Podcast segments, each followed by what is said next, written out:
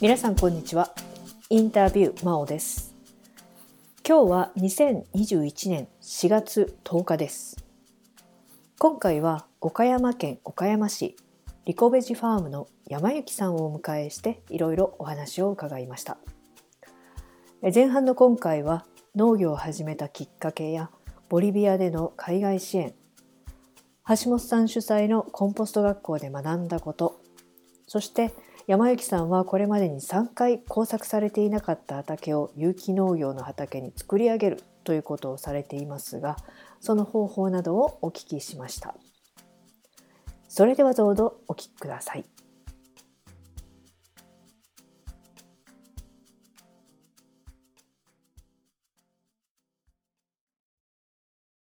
インタビュー。インタビュー。インタビュー。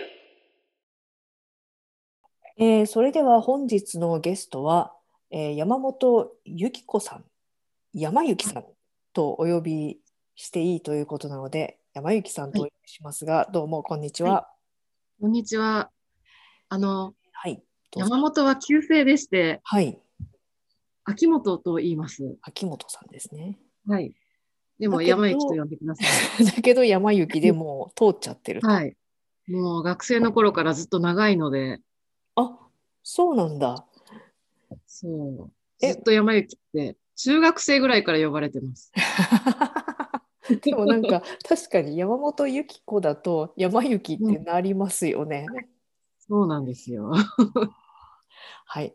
で、えーとですね、じゃあ、自己紹介を軽くしていただきたいんですが、これまでに、はいえーされてきたこと、経歴、経歴というんですかね、まあ、軽くお願いします。軽く。はい。はい。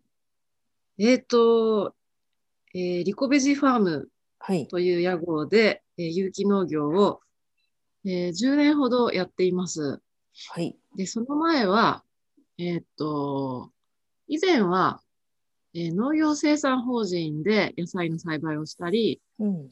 あと JA の育苗センターっていうところで、はい。えーっと、まあ、野菜苗、稲苗、花の苗なんかの、えー栽培といいますか。はいそ。れも8年ぐらいやりまして、はい。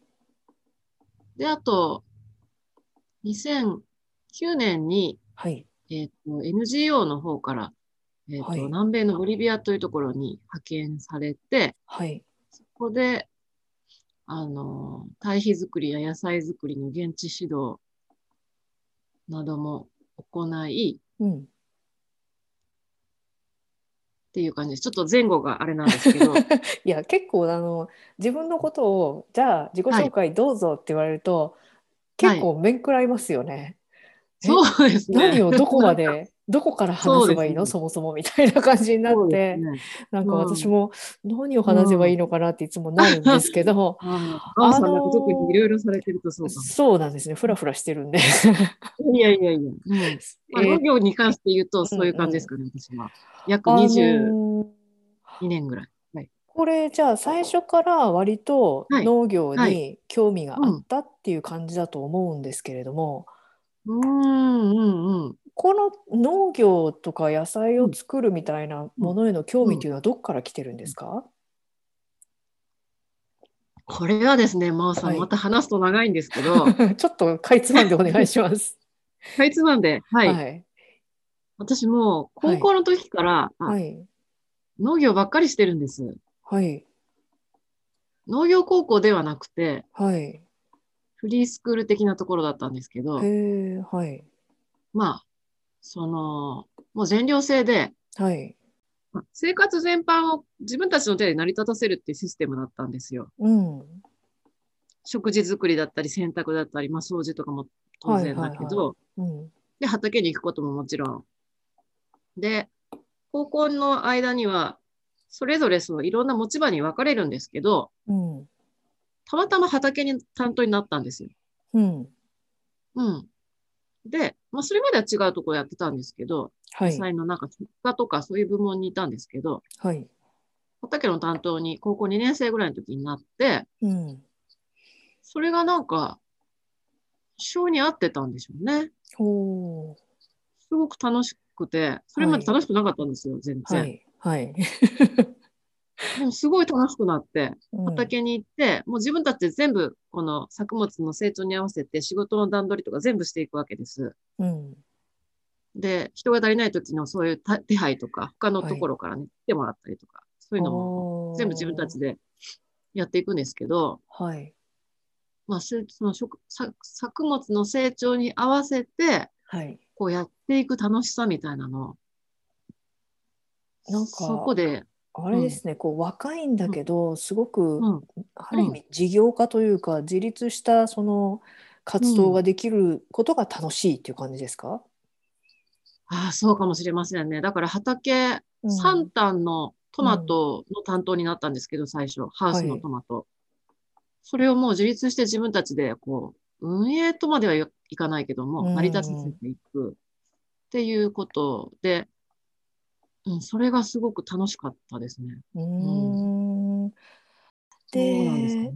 うんうんそでそこで、うんえーうんまあ、農業をやそうっですてで、ね。あこれだ、うんみたいな感じででその後ボリビアに海外支援されてますよね、うんうんに行かれてるんですけど、そうですね。これはどういう理由とかきっかけなんですか、うんまあ、きっかけは募集されてたっていうことが一つと、はいと、まあ、青年海外協力隊に行きたくてはい応募してたんですけど、はい健康上の理由で通らなかったっていうことが一つと、はいそれからまあ、海外支援をしたかったのもあるんですけど、はい単純にその海外の、はい特に途上国というか、はいそのあまりこう、文明として発達してないとちょっと語弊があるかもしれないけれども、うんはいその割とこう自然と密着したようなうん暮らしにまあ憧れというかうんどんな感じなんだろうっていう興味があってああはいまあ支援したい気持ちももちろんあるんだけどもはいそこに飛び込みたい気持ちの方が強かったような気はしますね。うんその中で自分が今まで培ってきたスキルがうんはい現地の人の役に立つんであればうん嬉しいなっていう気持ちはありましたね。うーんあーどうでしたかその海外に行くの、そのボリビアは初めてですかそれとも他の国にもあ、そんなことないです。結構旅行が好きではいあちこちそれはやっぱりじゃあアジアとか、そういううんいわゆる途上国って言われるところが多かったんですか、ああ、そうでもないですよ。割とヨーロッパも行きましたしね。へえじゃあ、まあうん旅行が好きなんですねそうですね、旅行が。でも旅行でしか行けなかったから、はいその頃はもう JA に勤めてたので、うん休みも、育苗っていう仕事は本当にあんまり休みが取れない仕事で、はい本当に行けても10日間ぐらいな感じ。うーんですからうん、もっと飛び込みたいっていう気持ちずっとあって、はいうん、確かにあのうん。日本にいるとね休みって本当取れないんですよね。はい、ヨーロッパ行くのに、行き来も入れて10日間って言ったらもいうやー短い、ねあの短い。 時差ボケがありますから、時差ボケもあります、 やっぱりこうねエコノミーとかでうん行くとすると、まあ、ビジネスとかめったに乗れないと思うんだけど、でまあ、エコノミーで行くと、まあ、す最初の1日2日ぼーっとしてますからね うん。っ辛いってていうね。うん。遠いしね。まあまだ若かったから、動き回っていたけど。うんうん。ああ確かにそのだからねもっと長い時間、そこにこううん身を置いて、何かそこにどっぷり使ってみたいっていうことだったわけですね。そうですね、私の場合はう。んうんううんうん、ん。でそこで、えー、堆肥作りをしていたことで、その生ゴミの堆肥化っていうことをやったってことですか、そうですね、そうんの、まあずっと農業関係の仕事をしてきたけど、はい堆肥作りはしたことがなくて、はい、でそのボリビアに行く前に、うん、その堆肥作りの研修を受けてくださいというふうに言われて、はいそれが橋本先生のところだったんですよね。ああそこで橋本さんと出会う。そう出会う。そうです。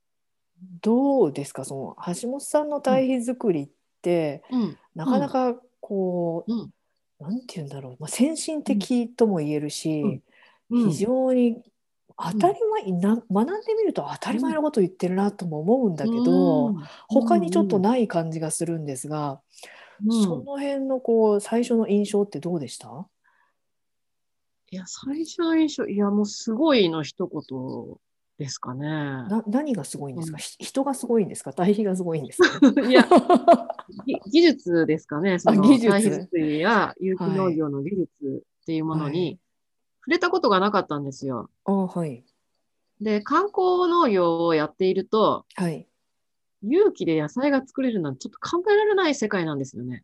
うーん虫は出て当たり前だし、はい気をつけないと病気も出るし、はいうん。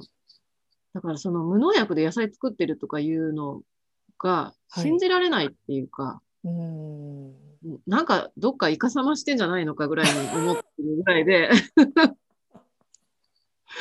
本当にそのぐらい虫なんかもはい、う出ないわけがないっていう、うんうんうん、そういう感じで、はい、まあ、半信半疑ともいかないけど、一は体いどういうことなのかなと思って、はい、心身で行ってみて、はい、まあ、野菜ももちろんすごくできてるし、はい、その堆肥の、うん、発酵してる、ね、その様にもすごく驚くし、はい、私、あの、堆肥車の一番真ん中に、ちょっと排水口かな、あっうん、て、はい、そこにちょっと泥がうっすら溜まってたんですよね。はい、で、それをすくって、はい、匂ってみたんですよ。うん、普通泥だとはい結、構な匂いがするじゃないですか。うん、うん、それがそういう匂いが全くしなくて、うん、うーん、ああ、これが微生物が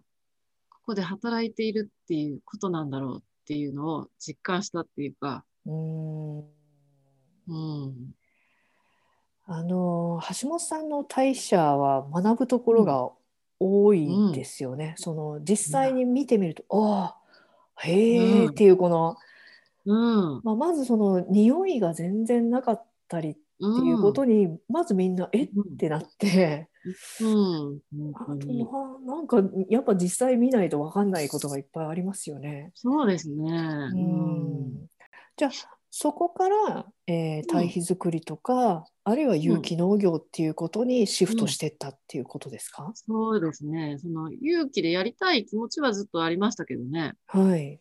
でも勇気っていうか、なるべく農薬を使いたくない気持ちはあったけど、うん無理だろうと思ってたのが、あ、うん実際に本当にこれだけの規模でやってる人がいるんだなっていううのをん見れたっていうのは私にとってすごく大きくて、 はい。うーん、そうですね。で、まあ、ちょっと研修で行ったから1週間か2週間ぐらいで、はい。 うん、まあ、付け焼き場で行ってしまって、あとはもうボリビアで実際作りながら、はい。 うんなんか、いや、今、橋本さんっぽいなって思ったんですけど、でも もう、もう行って、行って、分かんなかったら電話して、うんみたいな感じの、あそうの、そんな感じですね。もうやってるんだって感じですよね。うん、やらないと分かんないからっていうそうやね。らないとわかんない。 もうまさにうそうなんですけどね。ん。そうですね。うん。えーで、その、じゃあ、ボリビアの、あの、この間、キーさんっていう方に、うんうんえーポッドキャスト出ていただいたんですけれども、はいはい。キーさんとかと同じ活動ですか、うんキーさんそうですね。彼女も私がいた NGO と、はい。ね、一緒になってやってた時もあると思いますし、ううんんうんうん、うん、似たような活動と思います。うん。どうでしたかその海外にうんボリビアに、まあ、うん住むっていうかどのぐらいの長さ行ってたんですか、えっ、とね、期間としては10ヶ月行ってたんですよ。おおはい結構長いですねすでに。うん。で、あ、まあじゃあ住むような感じになったわけですが、そうです。まあ、そのお休みに遊びに行くっていうんじゃなくて、実際生活をしてみてどんな印象でしたか、うん、うん、一言で言えば結構きつかったっていうところですよね。これは何がきついんですかあのーまずね、はい。美味しいものがなくて、あー食べ物問題。食べ物、なんか期待していろいろ食べてみるんだけど、はい。なんかどれも思ったような味じゃないっていう、おーえそれは美味しくないんですかそれともなんていうかもうそのうん調味料とかいろんなものがなんか口に合わないっていうか、何これみたいな感じなんですかなんだろう、美味しくない、美味しくなかったか な。なんかこ、こう見た感じで、あ、こんな感じかな、これは美味しいかなと思って食べるんだけど、うん、美味しくないんですよね。あれ、あなんだっれたのってまあ、何でもかんでも油使ってますからね。ああ脂っこい系ですね。まあ、味なのかう。ん、うん。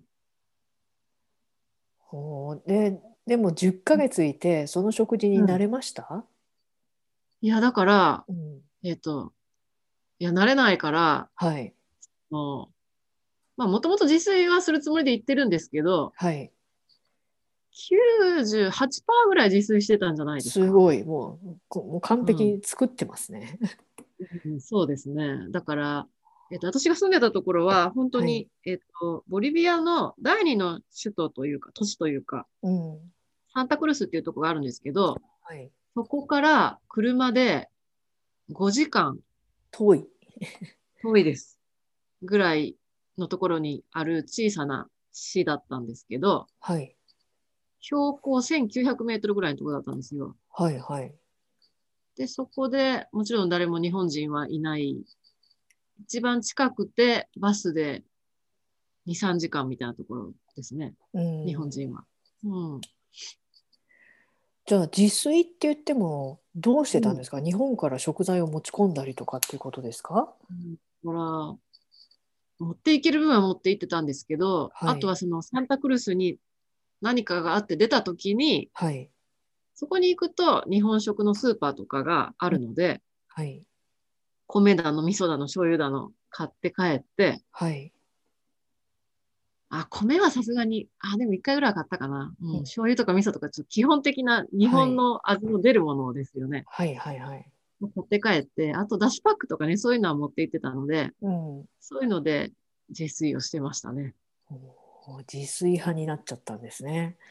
うんなんかその海外に住むと結構どっちかになりますね。すごくあーもう現地の食事が好きになっちゃっうんうてん全然平気な人とあもう完あー全に自炊の方向にこう なーるって いう。いやどあーどっちの気持ちもわかりますね。うん私の、はいえっと、その、所属した NGO の代表の方は、うん、日本人の女性ですけど、はい。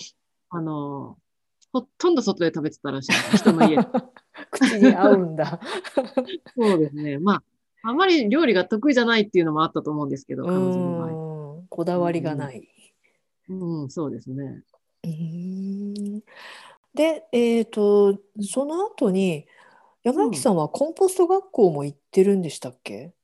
うん、橋本さそんののボリビアから帰帰ってからコンポスト学校に入ったんですよ、私。おお、じゃあ一年間三重県に通って、あ、あのね、その時は、はい、えっとね、伊賀にね、知り合いというか、はい、割と近しい人がいたので、ちょっとバイトさせてほしいって言って、はい、で、伊賀でアパートを借りて、はい。で、伊賀から通ってました。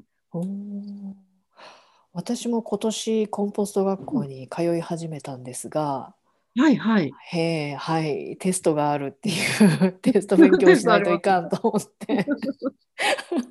この年もう始まってるんですよね。あうでもん。一日あの1日目がこの間あって、うん。うんであの、まあ、座学はい。 というか、まあ、そのうん話の脱線がめっちゃ多いじゃないですかそうです よね。だからあの全然話が進まないんですよね。 懐かしい。今日の用語説明はこれですって言って、まあうんうん。な10個ぐらいかなこうんこれ今日説明しますって、で午前中ずっと喋って1個も終わってないっていう えこれ午後でこれ全部終わらすつもりですよ ねで実習もあるって言いましたよねってと床材仕込むからとか言い言いましたよねっていう皆さんあの先生、いつもそれですよね。そう本当だにねから、それ分かってたんで、もうねあの実習をね、わーってやるのはやめましょうちゃんとん3時とかに段取りをつけてね、うん実習できちっと時間取ってもらえないと、わけが分かんなくなっちゃうから、こっちは。一生懸命話聞いてたのに何だったっけってなっちゃうからってう言っんてたんですけど、まあまあまああんまり変わらなかったですね。 そうですか。最後の方とかこう後で家帰っていろいろ読んでてえ結局どういうことを言ってたのかなってなんか脱線した余談の方ばっかり覚えちゃってしょっぱだからそれなんだ、やっぱうり。ーんなんかこううこんな感じなんですかねずっ とん、そうだと思う。私すごい覚えてるのが、はいあの、最後、卒業テストはいはいはいなんかするんですけど、はいそれのなんか、予習みたいな感じで、はいなんかやってくれたと思うんですけど、はい先生、それ、ほとんど答え言っていってますよねっていうよ うな。もう受からせたいみたいなそうそうすっごい面白かったです、それも。そうなんだじゃあそこで教えてくれるんだ私の時はそうでしたいけやどい、や多分変わってないと思う なちょっと安心しま したわならないですね、先生はね。でそのじゃあコンポスト学校に行っはい。てで1年間やってみて、どうでした、その後ああやってこうなったなみたいな自分の中の変化ってありました、ああ、私の中で特に大きかったのは、はいあのー先生、まあテストもするけど、はい。あの、プレゼンみたいなのも結構やりませんかまだやってないかないやまだですねはい結構、なんかまとめて、はいレポートでまとめて、それを割と発表するみたいなのも、あさ、そうなんださせられたというか、うん、やったんですよ。うん私、その、勤めてた時代とかも、そのプレゼンとかいうのは全くやったことなくってう、んで、もともと人前で喋るのが超苦手なので、あそうなんです かそうなんですよ。今全然違うんですけ ど、変わりましこたれコンねポスト学校 の、コンポスト学校のおかげです、本当に。うん今もう人前でブラブラ喋れますけど、うんうんうんもうね、ほん、もう子供の時はもう超のつく、なんですか、人見知りだったし、うんある程度大人になってからも本当、ひまあ、人見知りはそこそこ良くなったとしても、人前でこう何か発表するっていうのは本当にできなくって、うんうんで、それもでも必要だっていうふうに何度も言われて、はいまあ、そのために、こう、まあ、どういうふうに、こう、レポートにまとめるかっていうところから、こう、人に伝えるためには、うんちょっと自分で一から、あの、勉強し直しというか、本も読んでみたりとか、 うんうんうんで、プレゼンの内容とかも、まあ、や、やってみて、人のも聞いてみて、うん本も読んで、うん、結構そこは、コンポスト学校で私は鍛えられましたね。すごい勉強してますね。 そうですね。いや、すごい自分に足りない部分だなと思ったんですよね。ああ、はうん。痛感したっていうか、いはいはい。うん。まあでもいろんなねものを中に持っていても、それを表現できなかったら、うんうんうん。まあないに等しいことになってしまいますよね。なりますね、本当にね。うん。まあ逆に表現が上手い人っていうのはやっぱりうん。得っていう方は変かもしれないけど、うんうんやっぱそれ自体が活動になっていくってことですよね。うん、そうですね。うん。うんでそのコンポスト学校の後ですが、その後はどうしたんですか、その後はね、実家に帰って、はいもう、そのボリビアにいる時ぐらいから、はい帰ったら、ちょっと自分でやってみようと決めてたので、はいまあ、その準備のためのコンポスト学校でもあったんですけど、うーんうん。実家はどちらですか実家は愛媛です。愛媛うん。愛媛の実家に帰って、はいえっと、まあ、父の実家も母も、まあ、両方農家なんですけど、はいえっと、私の両親はの農業は全くやってませんが、うんうんえっと、借りれる畑があったので、はいそこで、あの、始めました。有機農業有機農業。で、堆肥車というか、あの、はいえー3メーターかける5メーターぐらいで、はい自分で堆肥車も一応作りました。おーそれは何対比ですかそれはね、生ゴミ堆肥も作ったし、うん。うでもほぼ生ゴミ堆肥を作っていたかな。ーん。うんうん。うんうん。これは一人でされてたんですかうん。で、その後に今いらっしゃるのって、うん、岡山、そうです。この移動が どあこうれいはねうことで、はい。結婚に伴ってっていうことなんですけど。 あ、で、お引っ越しされて。そうですね。うーん。まあ、愛媛の中でも、はい最初実家でやって、はい。で、で、母の実家はまたちょっと愛媛の違うとこにあったんですけど、はこい。こに、えっ、と、おじいちゃんとおばあちゃんの、まあ、まだその頃元気だったんですけど、住んでない家があって、はい。そっちでやったらどうかっておじいちゃんおばあちゃんに誘われて、はい。でそこでも一回移動してはい。やってて、で、ちょっと結婚が決まって、岡山に来たっていう感じなんですけどね。あー。はいはい。で、岡山でもまた、うん、えー畑を。そうなんです。もう、結婚するときから畑を借りる目安というか、 あの、うんうん、ある程度こう段取りはつけといて。そうですね。このじゃあ実家に戻って、えー畑をして、でその作った作物をもう売ってたんですか、ううん、売ってました。へーお野菜セットにして売ってました。あすごい。うん。どんなところに出荷してたんですかいや、もう全然、もうまだ少しだけでしたからね、母の友達とか、あそういう人に声かけて、なんか、はいうん、買ってくれる人見つけて、はい。うん、買ってもらってましたね。うーんどうでしたうまく作れましたできましたか作物は。うん、できたものとできないものと、はい。うーん、ありましたね。うーん葉物なんかは結構綺麗にできたし、はい。どうだったかなえっと、割と、あの、水はけがそんなに良くなかったのかな里芋を、土をちょっと肥やすためにも、はいし。ばらく耕作してなかった土地だったから、はい。里芋、さつまいもを結構たくさん植えたんですけど、はい。里芋とかすっごい美味しいのができましたね。うーん。うんもう買ってくれた人が、あれは美味しいって言って。うんうん。うん。で、また岡山に引っ越した時に、その元の畑は、まあ、うん。もうやめて、で、また新しくそうです始めるってことですよね。うん。うん、そうですよね。うん。結構、それって大変ですよね。うん、でもだからね、実家の方でも1年ぐらいで、はいおばあちゃんの方でも1年ぐらいで、はい。で、また岡山に来てだったから、はい。なんか、その、あんまり超えてない畑ばっかりをやってきたから、はい。なんかそんなにね、さ、またか、みまた一からっていう感じでもなくて、はい。まああれをもう一回やるぐらいな感じで来ましたからう、ーんうん。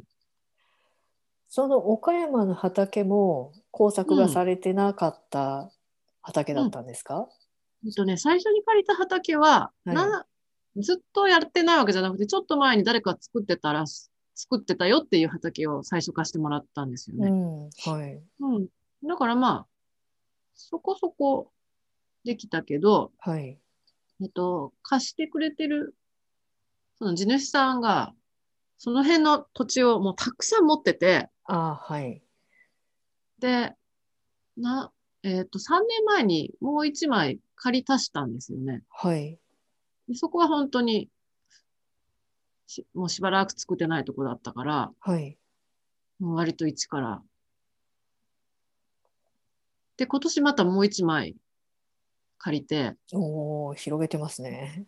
そうですね、これもまた一からですけど、はい、その、一からなんだけど、あの、ハンマーナイフで上の草刈りだけずっとしてきたから、うん、あの、何にも手を入れてない放棄地よりはちょっと作りやすいかなっていう予想はしてるんですよね。うんあのーうん。その放棄地を新しく畑うんやりますはいみたいなのって結構最近増えてると思うんですけど、うんうんうん。山雪さんはまず何をしますか、まず、まず例えばまあうん草はとりあえず刈らなきゃいけませんよね、うん。そうですね。とりあえず刈らないとダメですね。うん。その草刈りはハンマーナイフでしますか、うん。ハンマーナイフがいいと思いますね。そうですよねやっぱハンマーナイフですようんね、ハンマーナイフで、うん、やって、はい突き込まずに、はいまず刈らせて、うんあ刈らせるんで。すね、刈らうん。分解させるっていうか、うん太陽光と。うんうんうん。してから、はい初めて耕す。やっぱ耕すんですねそうですね。一回耕さないと、歯が立たないっていうか、 はいはいもうカチカチみたいなうん、と思いますね、私は。ううん。ん草の根ももう相当張ってるし。じゃあその耕すっていうのはもう草の根を入れたまま、もうただ、えーとうん耕運機とかでもう起こしてっていう感じですか、そうですね。うんうん今のとこはちょっとトラクターが借りれるので、はいトラクターで全面こうガーッと一回やって、はいで、畝は立てます、やっぱり。腕は立てるうん。なんかこの間お話しした時に半不幸期っていう言葉がはいはいすごいなんか印象に残 って、え半不幸期ってどういうことって思ったんですけどそれいやはどういうことなんですかあの、なんか、ハーフコーキって私もなんか、言っていいのか悪いのや、めっちゃ面白い言や言ってのかな葉だなと思って。いやあんまりなんか名前つけない方がいいと思ってるんですけど、 はい私が言ってるのはですね、畝を立てて、はいえっ、と、その畝は、普通は、こう、一作やると全部一回、畝も何も全部平らに耕し直して、うん畝を立てるんですよね、大体は。はいだけど、畝はまず壊さないんですよ。ほうほうほう。一回立てたら。はい。で、畝壊さなくて、はい。えっ、と、作るものによって、はい。こう、畝の上だけ、幸運機とかでこう、軽くうん浅くね。うんうんはい。幸運する。だから、肩、肩の部分ってわかりますかねこのはい。斜めの。はいはいそこの草は引かないんですうよ。ん。はい。はい。うんはい。それは畝の形を守るためってことですか。うん、根の形を守るためでもあるし、はい。草の根っこはい。にやっぱ微生物が住み着くじゃないですか。はい。はい。そこを有効利用したいなと思って、うん上だけをはい。こう鎌とかで刈るように。さささっとこうちょっと草そを買って、でうんうん軽くまあ数センチ耕すっていうか、その時にうん堆肥とかもすき込んでるんですか。そうですね。一回耕しといて、堆肥をすき込んで、はい作付けっていう感じですかね。ううんん。うんそれで、まあ、作物作りながらも、はい。作ってるものによるんですけど、基本的には草は抜かないで、はい。刈るだけっていうふうにしてますね。うん。まあ、刃物とか、こう、背の低いものだと、まあ、1回か2回、あの、草削りってわかりますかこう成長点のところぐらいで切っちゃうってことですか。そうそうそうそう。あの、ちょっとクワみたいなやつで、カカカカカと。はいはいはい。土のそのき、キワキワのところってことですよね。そうですね。う。こうん残しといて上の部分だうんけ切っていくと。そう。うん。うん。いやあの私も最初は草引きをしてたんですよね。全部根っこまで抜いてたんですけど、途中からなんかいろんな人の話を聞いたりするとどうも抜かないで削ればよいっていう話で、そうそうそそうなんだと思って。う。うん。あの、だいぶ早いですしね、その方がね、何が早いんですか？作業が。あ作業がね確かに抜いてると、うんてか抜いちゃうと土もかなり減りますよね、あれやってるとああ、そうですね。減りますね。どんどん土なくなっていくなと思ってたんですけど、そうです、そうです。 しかもなんかあんまり、ね、根っこを絶やしても特に意味がないみたいな、むしろ置いといた方がいいよっていう話だったんで、うん。あの多分あの小学校の時とかのね草引きとかいうのの習慣で、こう根っこまで全部抜きましょうとか言われてたから、うん。まあ、それでついつい抜いてしまってたんですけど。うん。うん。そう。削った方が早いし、うんうん普通に草は、引いてたら時間かかるじゃないですか。めちゃくちゃかかります。力もいる。ね。はい。うん。で、草はね、あの、まあ、私これやってて思ってるんですけど、はい。私も昔その農業生産法人ではこう綺麗に抜くっていうことを教えられたんだけど、はい、はい、あのー全くその必要ないなと思っていて、はい。根っこからもちろん抜く必要全くないし、うん一本残らず抜く必要も全くなくって、うん。えっと、勢いを削いでしまえば、野野菜が勝つんですよ。おーはい、はい、はい。うん。だからもう、どちらかというと、こうざーっとスピード重視で、はい。草の勢いが野菜に勝たないようにするっていうことだけを意識して、うん。やっていくと野菜がか勝ってくれますね、大体は。あ、そういう考え方ですね。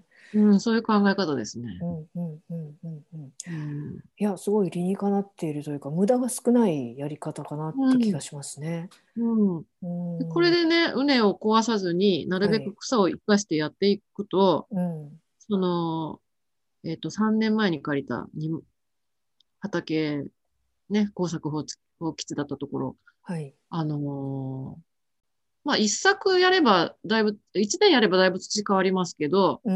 今年がそこ3年目なんですけど、はい。もうだいぶ変わりました。へえ。生えてくる草がも、あのーはいううん、全く違って、はい。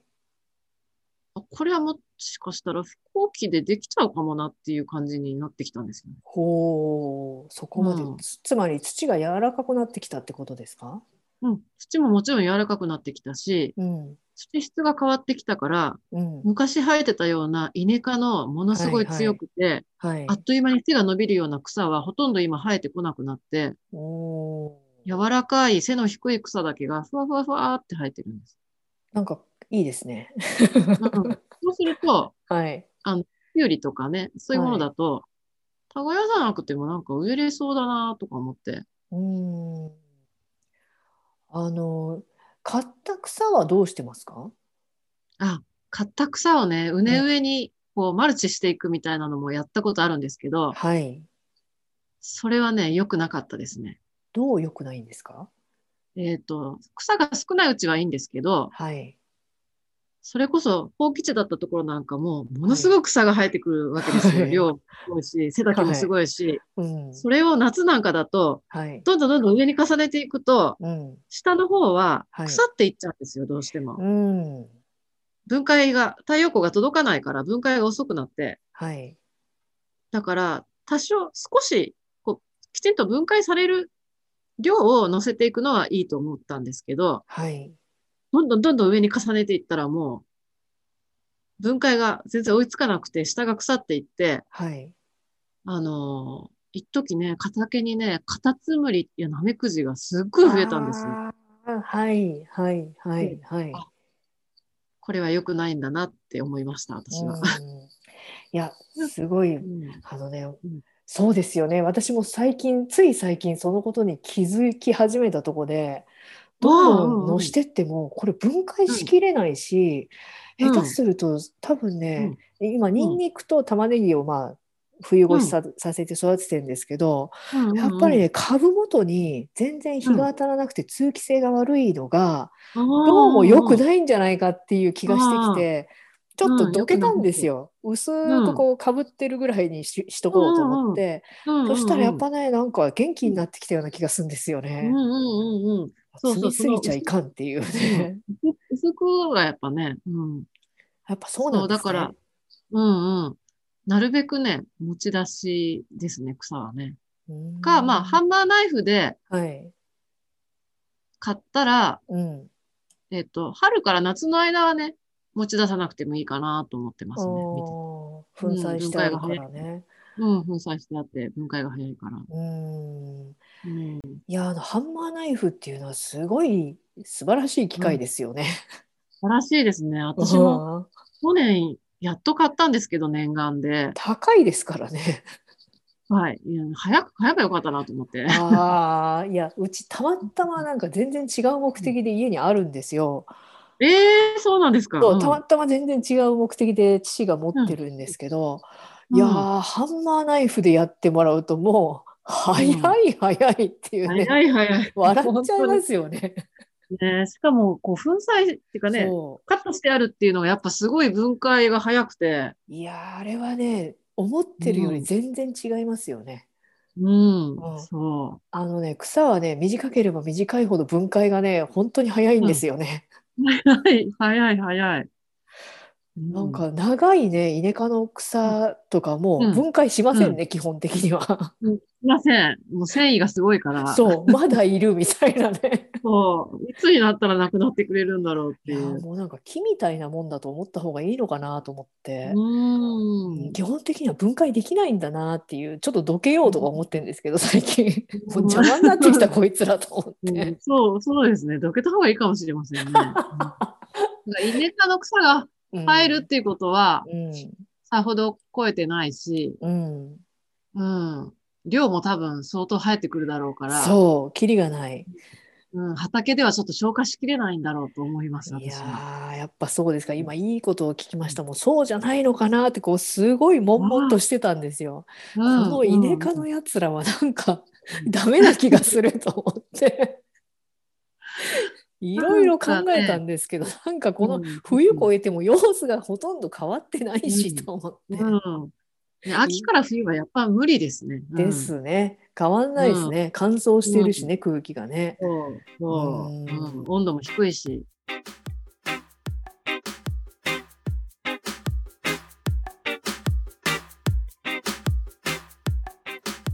はいいかがだったでしょうか、えー反不耕期というよりも最初の段階ではまああまりにも土がこう硬すぎてその状態では作物がならないのでちゃんと耕してで作物を育てながら創生栽培なんかをしながら、えー土の状態を良くしていってでだんだんだんだん、えー後期が必要じゃなくなってくるつまり不幸期の状態に近づいていくんですよっていう話だったと思います。でこれは私の周りの有機農業をされてる方結構皆さんそういうふうにおっしゃいます。で私自身もその言葉を信じて、えーまあ、やっていってで何年かした時に今度は自分の経験として自分の言葉でいや実際そうなんですよっていうふうに言えるようになってたらいいなと思います山幸さんのお話はまだまだ続きます、えー次回もどうぞお楽しみに